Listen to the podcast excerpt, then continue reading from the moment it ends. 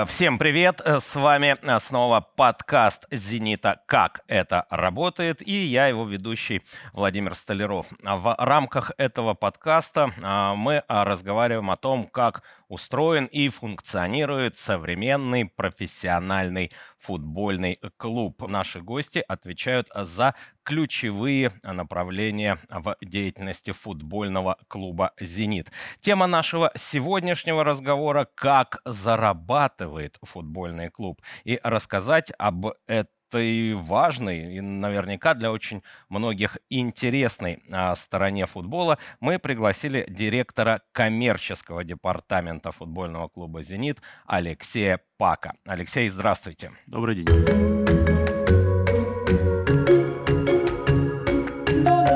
Ну, э, давайте сразу обозначим э, вектор э, нашего разговора и озвучим глобально, какие направления заработка, привлечения финансов сегодня существуют в распоряжении любого футбольного клуба. Источников поступления средств в любую спортивную организацию есть по большому счету два. Первый – это так называемые спортивные деньги, то есть различные выплаты от федераций, премиальные за участие или победы в соревнованиях. Э, в случае с футболом и некоторыми другими видами спорта доходы от э, трансферов. Ну и все прочее, что имеет э, отношение именно к спорту как таковому, то есть к проведению соревнований. А вторая часть – это так называемые коммерческие доходы. Они делятся, в свою очередь, на четыре основных составляющих. Первое – это доходы от продажи прав на телевизионные трансляции. Второе – доходы от различного вида рекламы, спонсорства и так далее. Третье – это доходы от билетов и различных их вариантов, VIP-билетов, продажи чего-то еще на арене, ну, в смысле, еда, напитки. И последнее – это продажа мерчендайзинга и лицензирование, продажа лицензий. Ну и, как я себе представляю, одна из основных статей а, доходов э, по коммерческой части практически всех футбольных клубов мира – это спонсорские деньги. Так ли это? А, да, это правда. Во многих странах, во многих лигах спонсорские деньги являются, наверное, самым крупным источником а, финансирования для футбольных клубов. В России это точно так. В Германии, например, тоже традиционно спонсорство является наиболее весомым источником в клубных бюджетах. Э, в принципе, соотношение веса вот поступлений из разных источников очень сильно зависит от каждого рынка. Ну, то есть всем известно, что в английской премьер-лиге есть огромный телевизионный контракт, поэтому у любого английского клуба телевизионные деньги находятся на первом месте. На втором обычно матч-дей, то есть выручка от билетов, поскольку они там, ну, банально очень дорого стоят и там высокая посещаемость. То есть для них спонсор уже не так важен, не как, для всех. как в нашей Не стране. для всех. Допустим, э, Манчестер Юнайтед является, ну, в моем представлении чемпионом мира по привлечению спонсоров. Конкретно у этого клуба выручка от спонсоров играет очень-очень весомую роль. Но у клубов поменьше, там, не знаю, Лестера условного, э, точно совершенно выручка от спонсорства будет либо на третьем, либо на четвертом месте, может быть, даже после мерчендайзинга. А, ну, то есть, резюмируя вот этот вопрос, конечно, в России команде, клубу без спонсора а, прожить на деньги от медиа или от матчдея практически нереально. А, к сожалению, вы совершенно правы. Телевизионный рынок, рынок продажи телевизионных прав и рынок платного телевидения в России на сегодняшний день развит сильно эм, хуже, да, чем в Европе. Это ни для кого не секрет. Я думаю, каждый из нас может посмотреть, сколько он тратит деньги на какие-нибудь подписки телевизионные или на какие-то прочие медиа. Да, и, в общем, понять, что, наверное, из этих денег сложно сложить какую-то серьезную выручку для профессионального спорта. Э, с точки зрения матч-дея, да, выручки от билетов и прочего, без современной арены зарабатывать э, серьезные деньги в день матча ну, практически невозможно. То есть мы видели это на примере Петровского по, по сравнению с тем, что начало происходить, с возможностями, да, которые появились, когда мы перешли на «Газпром-арену». А как э, вы считаете, а вот что сегодня заставляет крупные, может быть, и не совсем крупные компании а вкладываться mm-hmm. в спорт, в футбол в частности, да, что их заинтересовывает вот в этом виде бизнеса? Ну, смотрите, две основных цели, которые решают э, спонсоры, приходя в профессиональный спорт, в частности, в футбол. Э, цель номер один, ну и, наверное, она в, наших российских реалиях более весома по своему вкладу, это корпоративная социальная ответственность. Да, то есть когда э, большой бизнес э, вкладывает деньги в спорт, поскольку, ну, таким образом он решает некие социальные задачи в том регионе, в котором он работает, да, финансируя местную команду там по футболу, хоккею, там, или какому-то еще виду спорта, который в данной географии ну, присутствует и популярен. Иногда это делают даже субъекты федерации. Государство иногда напрямую это делает, поскольку, ну, знаете, в советские времена, в общем-то, весь спорт финансировался строго государством, и, наверное, это наша некая такая Э, историческая особенность. Второе направление — это привлечение компаний, которые решают свои задачи, то есть которые инвестируют деньги в спорт, понимая, как они получат от этого отдачу. То есть вот, собственно, это э, то, чем э, последние уже ну, больше 10 лет очень целенаправленно и сфокусированно занимается футбольный клуб «Зенит». Ну, наверное, является одним из таких позитивных примеров э, для российского футбольного Алексей, а как вообще клубы ищут спонсоров? Ну, понятно, там, например, есть какой-то генеральный партнер, mm-hmm. да, но, э, естественно, как бы хочется а, пакет спонсоров иметь более широкий. Вот как происходит этот поиск?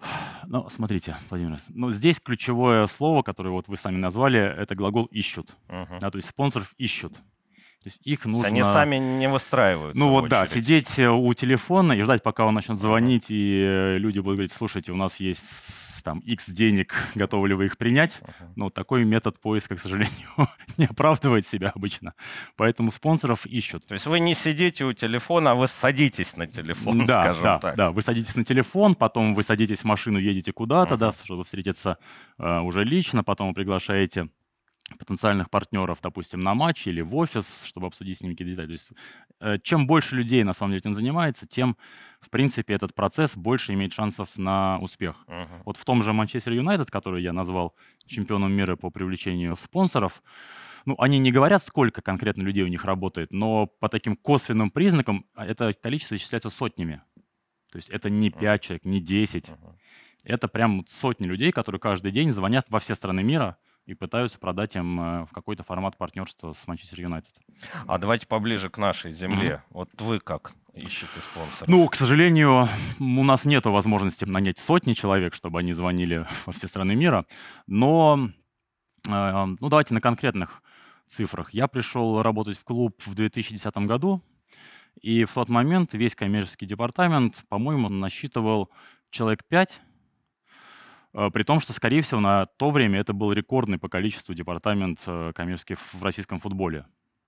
Сейчас только та часть, которая занимается поиском спонсоров, это ну, больше 10 человек. Но э, суть такая, что за эти годы мы поняли, что на самом деле инвестиции в расширение штата, который занимается привлечением спонсоров, оно банально окупается деньгами. То есть каждый человек свою зарплату, там, стоимость своего рабочего места и там свой соц соцпакет, он, скорее всего, отбивает, ну, в среднем, да, так uh-huh. сказать, если брать статистику, и э, генерирует для клуба положительный финансовый поток. А что, в свою очередь, э, клубы могут э, предлагать спонсорам? Э, что их заинтересовывает и дает им импульс идти на контакт? Смотрите, есть несколько задач, которые э, спортивный клуб, футбольный, ну, любой другой, на самом деле, может помочь решить коммерческая компания. Самая такая масштабная из них — это обычная реклама потребительских товаров. Поскольку у спорта большая аудитория, которая так или иначе взаимодействует с клубом, смотрит ли трансляции, ходит ли на стадион, читает новости на сайте или в соцсетях, что-то обсуждает там друг с другом. Э, это помогает э, потребительским брендам построить охват, и э, важный момент здесь в том, что это не рекламный ролик, который прерывает ну, интересный фильм, например, или ту же самую трансляцию, uh-huh. во, во время которого каждый нормальный человек, в принципе, хочет встать и выйти, ну или там, там в телефоне что-то посмотреть и так далее. Это реклама, которую целевая аудитория получает, ну, как бы не отрываясь от основного да, продукта. Не отрываясь от основного продукта. И поскольку все-таки спорт для тех, кто его им интересует, смотрит, это источник ну, в общем, хороших позитивных эмоций, да, какая-то страсть, какой-то интерес, хобби там часто и так далее. Все-таки это все больше со знаком плюс. Поэтому и э, те охваты, которые футбольный клуб может предложить каким-то потребительским продуктам, они не только помогают, условно, вот какому-то бренду рассказать о себе, да, что вот мы есть, uh-huh. но и помогают ему сформировать более позитивное отношение к себе. Причем не прилагая к этому каких-то усилий дополнительных, просто из-за факта того, что он интегрирован ну, в любимую игру, условно, ну, То есть это то, что называется непрямая реклама. Да, совершенно верно. А, хорошо, смотрите, вот тут нашли, договорились, контракт заключили, да? условно говоря, на этом же работа со спонсором не заканчивается. Как дальше происходит взаимодействие? Да, вы знаете, ну, на этом она как раз-таки только начинается. По большому счету. Но точно не заканчивается. Здесь вы совершенно правы. Договориться это еще далеко не все. Сейчас одним из постулатов э, работы нашей с партнерами после подписания контракта является максимально частое общение. То есть создается, ну, условно, рабочая группа, привлекаются не только коммерческие специалисты из клуба, но и специалисты из пиар, специалисты стадиона, другие службы, если они как-то задействованы, там, спортивный департамент, да, если игроки как-то должны, например, участвовать в каких-то э, спонсорских историях. Есть периодическое такое ревью того, как вообще ожидания партнера, насколько они оправдываются нашим ну, сотрудничеством. да. подкорректировать да. И совершенно верно. И второй постулат — это гибкость. Да, то есть если что-то не срабатывает, какой-то, ну, допустим, есть право снять ролик с участием игроков, но как-то оно не вписывается в какую-то концепцию, которую партнер там по остальным своим направлениям реализует в данный момент uh-huh. времени, мы можем это право заменить на какое-то другое, которая То есть больше за подходит. текст контракта прямо вот так зубами никто да, не цепляется. совершенно верно. Совершенно верно. А, еще, может быть, интересный один вопрос для наших а, зрителей. А вообще а, часто а, спонсоры партнеры, да, а, хотят именно, чтобы в их ролике кто-то из действующих футболистов снимался. Вы знаете, хотят... Просто кажется со стороны людям, что это как раз вот чуть ли не единственное желание, да, чтобы твой бренд а, оказался рядом с звездой команды. Хотят часто, это правда. И действительно интуитивно кажется, что ну вот это самый такой действенный способ. Но тут, как э, всегда в жизни, да, у каждой медали есть вторая сторона. То есть снять, допустим, ролик, это все-таки не такая простая история. Да, то есть там есть расходы на продакшн, потом нужно его где-то транслировать, то есть это расходы на медийную кампанию какую-то. И на самом деле не каждый наш партнерский проект просто по своему масштабу может себе позволить подобную активацию. Мы используем э, так называемые групповые образы. То есть если происходит какая-то интеграция игроков в э, спонсорскую кампанию, то они обычно выступают там либо три, либо пять человек. Uh-huh. Потому что тогда это скорее такой командный образ.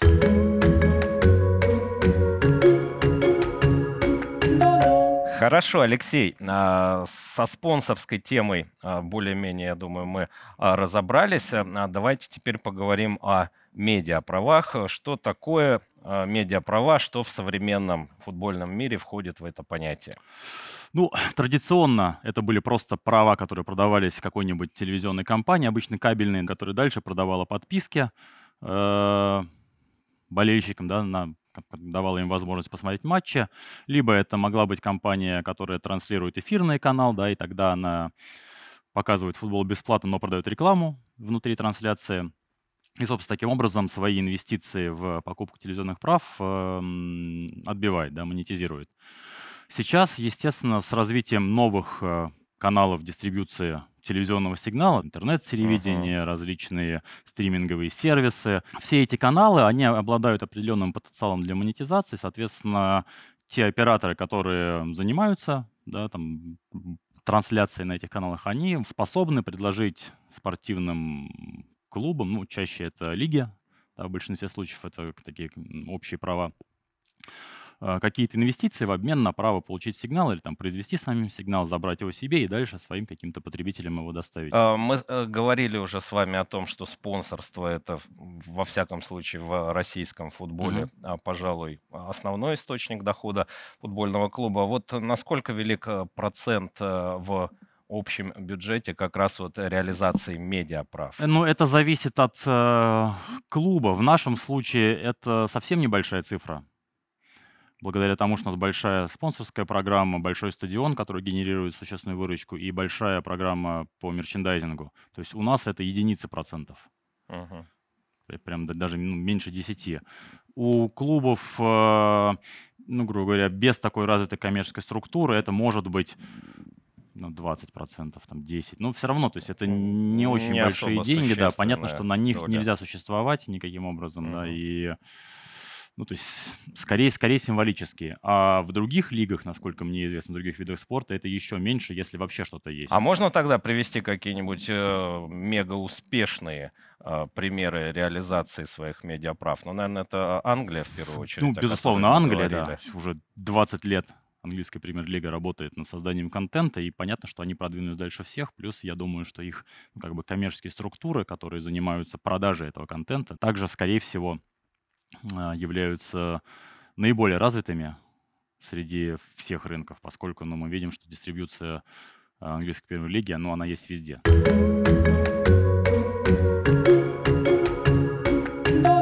Дальше следующая статья дохода это матч-дей, так называемый, то есть э, все доходы, которые клуб собирает в день игры угу. на стадионе, ну, видимо, прилегающей территории. Вот э, эта статья доходов, насколько она существенна для футбольного клуба? А, для футбольного клуба «Зенит» это очень существенная статья, в принципе, сопоставимая с доходами от э, коммерческих партнеров, от спонсоров. А, ну, понятно, что произошло это благодаря Новой появлению, да, у нас нового нашего дома, футбольного стадиона «Газпром-арена» поскольку он, э, ну, в общем-то, отвечает всем требованиям, э, которым должна отвечать современная футбольная арена с точки зрения ее коммерческого потенциала.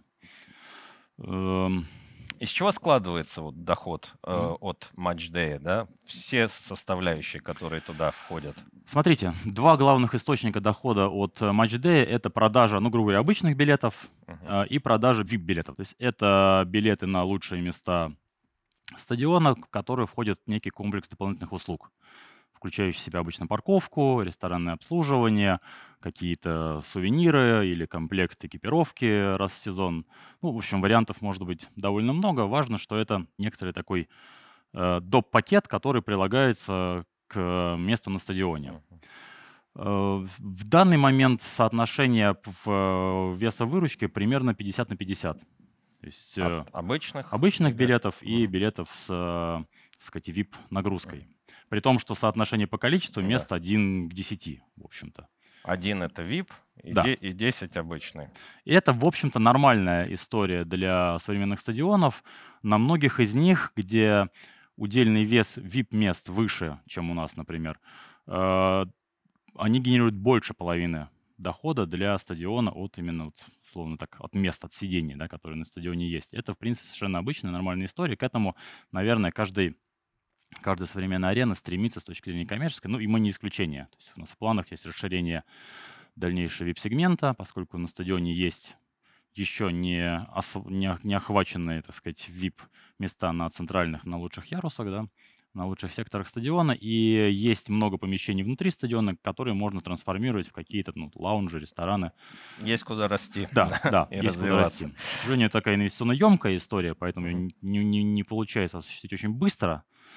Э, приходится все-таки постепенно вкладывать в это деньги, но потенциал виден, и я думаю, что еще там 5-10 лет мы сможем, э, в принципе, наращивать вот эту часть э, выручки, соответственно, наращивать общую выручку от, от арены. Но сейчас, э, уважаемые болельщики, наверное, один из самых интересных для вас вопросов.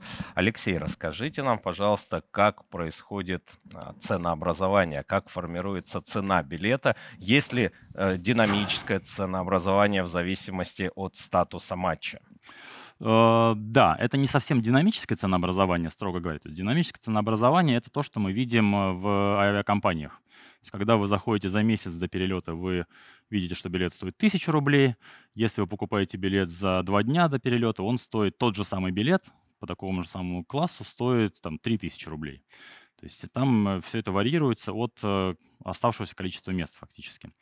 В нашем случае ценообразование происходит, как вы правильно заметили, скорее от статуса матча, от статуса соперника и от э, удобства матча с точки зрения проведения времени. То есть э, наиболее пред, предпочтительным временем для проведения матча э, является промежуток между 5 и 7 часами в субботу. Ну, либо между тремя и пятью воскресенья, да, как, как второй вариант. Все прочие э, варианты, они менее удобны, ну, по понятным причинам, да, то есть если это понедельник или пятница, нужно успеть с работы, если, не дай бог, это еще ну, относительно раннее время, то тогда надо отпроситься с полдня, то есть там появляются разные э, отягчающие обстоятельства, которые, ну, как бы снижают естественный интерес к, к походу на матч. Плюс есть погодный фактор. Ну, на стадионе Петровской он был вообще очевиден, да, то есть Здесь, матчи, в общем, матчи на Петровском в феврале это был экстрим. имеет, да. Здесь меньше, но все-таки до стадиона нужно дойти, Мгм. поэтому поход через парк летом это приятная прогулка с детьми, мороженым и прочим, а поход через парк в феврале, ну, это как бы... Совсем другое да, дело, это да. пробежка, да, чтобы быстрее добежать да, и, попа- и попасть в тепло. К счастью, да, у нас отапливаемый стадион, что, конечно, нивелирует хотя бы нахождение внутри стадиона и помогает привлечь сейчас более семейную аудиторию, больше людей с детьми, больше людей, которые не, не так готовы терпеть экстремальные условия просмотра зимой футбола на улице. А, Ну, а, очевидно, мы уже разобрались, что если соперник значимый, статусный, то цена билета выше. Как вот вы садитесь, с кем и определяете, что вот этот сектор там столько, этот столько? Да, смотрите, ну, э, в клубе есть эм, ряд сотрудников, которые отвечают за продажу билетов. У них на- накоплен определенный оп- опыт, так сказать, опре- определенный массив эмпирических знаний, понимание, сколько может стоить билет на тот или иной матч, в тот или иной сектор, да, это тоже, кстати, важный момент. Да. Одно дело это низ первого яруса, центр, да, другое дело это угол второго яруса, да, там, или билета за воротами и так далее. То есть от этого тоже сильно зависит, собственно, ценность этого билета. Э, Поэтому мы смотрим на э, заполняемость стадиона, разных секторов стадиона, за, на разных типах матчей, за разную стоимость билетов за прошедшие сезоны, и на основании этого принимаем решение о том, нужно ли нам понизить цены на какие-то места или повысить, если мы видим, что был аншлаг всегда там, да, в каких-то э, секторах стадиона. К сожалению, бывают моменты вот такие, как мы имеем сейчас, да, когда был карантин, ограничение посещаемости, изменение потребительского поведения, потому что, ну, все-таки многие люди просто никуда не ходили из-за опасений за свое здоровье, ну, что абсолютно понятно. Наша ст- ст- статистика накопленная, она несколько прерывается вот этим карантинным периодом, потому что не совсем ясно, как э, наши зрители будут себя вести даже после отмены всех ограничений. Потому что все равно у кого-то останется опасение, ходить, где много людей, кто-то, может быть, еще не привился, ну и так далее. Поэтому вот сейчас мы решаем, в общем-то, квест. То есть, с одной стороны, мы, конечно, опираемся на данные там, до карантинного периода, с другой стороны, мы ждем информацию, а какой будет разрешенная посещаемость в следующем сезоне, потому что пока это тоже не совсем понятно, точнее так, совсем непонятно. Вот. И дальше, ну, будем строить какие-то гипотезы. Опять же, здесь важна гибкость.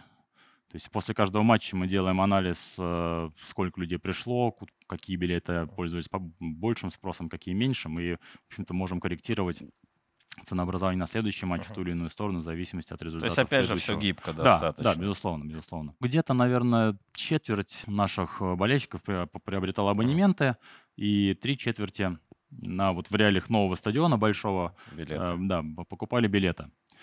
На Петровском была другая картина, да, то есть Мгм. какие-то сезоны там можно было продать весь его абонементами, Мгм. но это не делалось сознательно, потому что, ну, должна быть некая такая ротация все-таки. Нужно давать Мгм. шанс И новым зрителям другим приходить, людям, да. посмотреть, да. увидеть, что такое футбол, чтобы они, ну, сказать, приобщались. А, Алексей, ну, очевидно, наверное, что продажа абонементов это, ну, скажем так, более выгодный а, для клуба вариант э, получения дохода именно за счет этого. Я правильно понимаю? Да, безусловно. Э, Ну, причины, в общем-то, на поверхности, поскольку э, продавая абонемент, клуб получает деньги за все матчи сразу, Мгм. да, и может их использовать, ну, грубо говоря, для покупки игроков или там на какие-то другие Любые инвестиционные цели. цели. Во-вторых, э, э, зритель, покупая абонемент, подчеркивает или там, подтверждает свое намерение посетить ну, плюс-минус все матчи в этом сезоне, что, конечно же, нам как э, клубу в общем и целом очень интересно, поскольку наша задача — это заполнение стадиона э, на каждый матч. Ну и вообще задача, на самом деле, любого зрелища, да, продать все места, привлечь максимальное количество зрителей.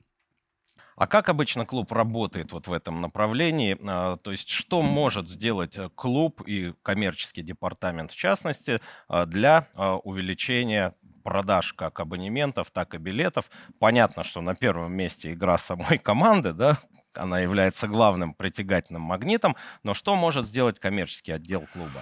Э, Смотрите, два, наверное, основных э, направления работы по продвижению продаж абонементов.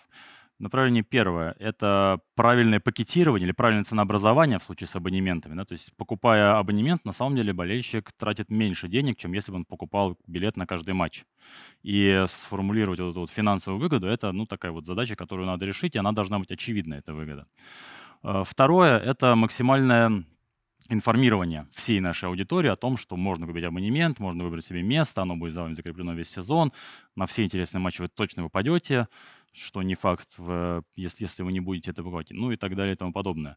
И для этого мы используем много разных методов, начиная обычной, в общем-то, рекламы в, в городе, в интернет-пространстве, плюс обзвон всей нашей существующей базы людей, которые покупали абонемент в позапрошлом сезоне, но почему-то не купили в прошлом. Ну, в общем, всех, кто исторически э, проявлял какой-то интерес к покупке абонементов или билетов там более одного раза, наша задача, на самом деле, проинформировать этих людей о том, что вот есть такая возможность, может быть, сделать какие-то спецпредложения. Если вы вот там, не продлили тогда, но сейчас продлите, то мы вам ну, что-то еще предложим, ну и так далее и тому подобное. А, я знаю, есть э, а, такая программа, по-моему, CRM, да, называется. То есть это то, как э, клуб работает с информацией числе, относительно числе, да. любого болельщика. Да. Вот как том, это происходит? В том числе, да, CRM — это э, система, в которую мы заносим все, что мы знаем о каждом нашем болельщике, э, просим его согласиться с тем, что мы будем ему время от времени что-то присылать, что-то предлагать. Если он ставит галочку и соглашается, то, соответственно, это наш канал коммуникации напрямую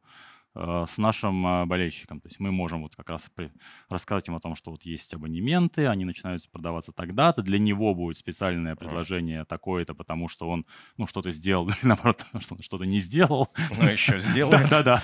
Но если он сделает, то ему будет вот это. И там мы напоминаем ему, в общем, несколько раз, пока мы не начинаем видеть, что он, ну, условно, сделал что-то, ну, или все, мы поняли, что окей, в этот раз снова А существуют еще такие вещи, которые называются а, программа гостеприимства, программа лояльности. Вот а, об этом расскажите, пожалуйста. Смотрите, да, программа лояльности — это, в общем, примерно то, что я вам описываю. При открытии продажи абонементов каждый сезон мы сначала а, предлагаем в течение какого-то времени а, людям, у кого был абонент в прошлом сезоне, продлить, выбрать себе любое место или на свое место продлить uh-huh. и так далее плюс даем ему специальную цену, это вот, в общем, некая, некая часть программы лояльности. То есть за то, что человек был с нами какое-то время, мы ему что-то вот предлагаем такое особенное. А, программа гостеприимства — это скорее история про работу с корпоративными партнерами, uh-huh. поскольку здесь речь идет в основном о вот VIP-местах, э, да, VIP-ложах или бизнес-клубах, куда партнеры могут приглашать своих партнеров. Да, то есть для того, чтобы ну, опять же, в рамках своих программ лояльности и для того, чтобы провести какие-то ну, неформальные переговоры, или в рамках командообразования внутри своих компаний, да, то есть они могут совершить такой вот выход на футбол э, в ну, такой более, скажем так, комфортной обстановке, uh-huh. чем э, просто поход на стадион. Ну, это что-то такое уже более оригинальное, да, чем да, просто безусловно. в офисе. Без, да, это более оригинальный, чем корпоратив в ресторане, грубо uh-huh. говоря, да. А, и, наверное, более оригинальный, чем переговоры, ну, даже в ресторане. Например. Ну, тем более, вы уже сказали, что в вип-ложах есть ресторанное обслуживание, да, да, да. поэтому это, я это думаю, туда, с этим проблем-то точно нет. Конечно, да.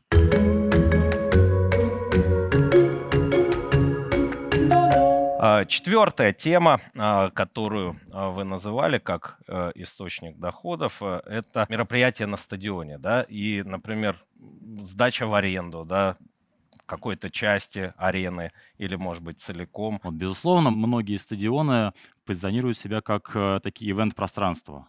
То есть там можно провести конференцию, свадьбу, ну, любое другое мероприятие, там, частное или корпоративное, опять же таки, в месте, у которого есть некая фишка. Особенно болельщиков этих клубов, это ну, интересная опция, потому что они еще раз приходят на тот стадион, на который им и так нравится ходить, но просто чуть по другому поводу, но это еще один вариант почувствовать такую причастность. Да? Поэтому это является ну, довольно существенной составляющей для коммерческих развитых стадионов, то есть многие партнеры, которые относятся к таким аренам, да, они говорят, что у них, э, в принципе, проходят несколько сотен мероприятий в году, помимо футбольных матчей. То есть это означает, что у них каждый день есть одно, два, три, четыре мероприятия разного масштаба, да, в, в, в разных локациях стадиона, да. Ну, получается, в принципе, это может быть достаточно с финансовой точки зрения привлекательное направление. Да, безусловно, безусловно. Ну и а, давайте перейдем а, еще к такой составляющей дохода, как а, клубный мерчендайзинг. Вот здесь а, насколько успешно а, можно пополнять свой бюджет с помощью реализации клубного мерча. Точно можно, да, поскольку этим занимаются абсолютно все э, спортивные организации. То есть у этого направления, безусловно, есть потенциал. Э, опять же, для нас, например, оно по вкладу в выручку, ну, например, сопоставимо с продажами вип-сегмента на стадионе. То есть это, в общем, значительное, значительный, значительный источник поступления средств для клуба. Другое дело, что в российских реалиях Э, к сожалению, это направление может хорошо работать, если сама спортивная организация, условно клуб или федерация, или какое-то соревнование спортивное, в состоянии самостоятельно организовать эти продажи. А, то есть, причем ну, полного цикла, от заказа продукции до организации торговых точек, э, найма персонала, ну и, собственно, вот реализм всех складских, логистических вопросов до, в общем, конечной реализации. То есть, к сожалению, мы пытались найти на некоторых этапах э, партнеров, да, таких, которые могли бы взять на себя эту функцию, да, и отчислять клубу, ну, грубо говоря, роялти, да, с, uh-huh. с продаж. Но то есть итоге... просто делегировать право да, на да, это. но как делают на самом деле многие гранды, то есть там та же самая Барселона, то есть для них э, или, или Реал, то есть она, Nike, Adidas управляют там все мерчендайзинговые программы и просто отчисляют в клуб определенный процент с выручки. Э, ну, к сожалению, в России нет таких операторов, ну или нам не удалось их найти, поэтому мы вот, например, делаем это сами. Опять же, все известные мне успешные примеры, они, в общем, делают самостоятельно клубами. Э, ну, вот такова, такова наша реальность. А, Алексей, насколько а, привлекателен а, клубный логотип? Насколько много обращений по поводу права на его использование? Часто бывают очень ну, такие необычные. То есть в, на, в нашей истории э, лицензионных продуктов была масса товаров, которые, ну, даже на слух выглядят довольно странно. То есть у нас были, не знаю, там соль, валенки, офисные кресла. Э, ну, я даже не помню, я что думаю, еще. соль валенки уже в плане Да, да, ну, соль, с валенками уже, уже нормально, уже достаточно. Уже хороший да. пример. В этой сфере деятельности почему-то очень много себя пробуют не, непрофессиональные операторы. То есть люди, которым кажется, что если они сделают валенки с логотипом «Зенит», то они на этом, ну, как-то сильно разбогатеют. Ну, что, наверное, не имеет под собой как бы никакой матчесть, никаких исследований, да, о том, что есть спрос, например, на такие валенки с логотипом «Зенит». Но есть, э, в, общем-то, и профессиональные игроки, компании, которые делают атрибутику, фан фанайтимы, шапки, майки, носки сейчас, маски, например, да, там и так далее и тому подобное, которые, в общем, вполне себе успешно их продают и, ну, уже годами сотрудничают там с нами, с другими клубами. В принципе, имеют устойчивый бизнес.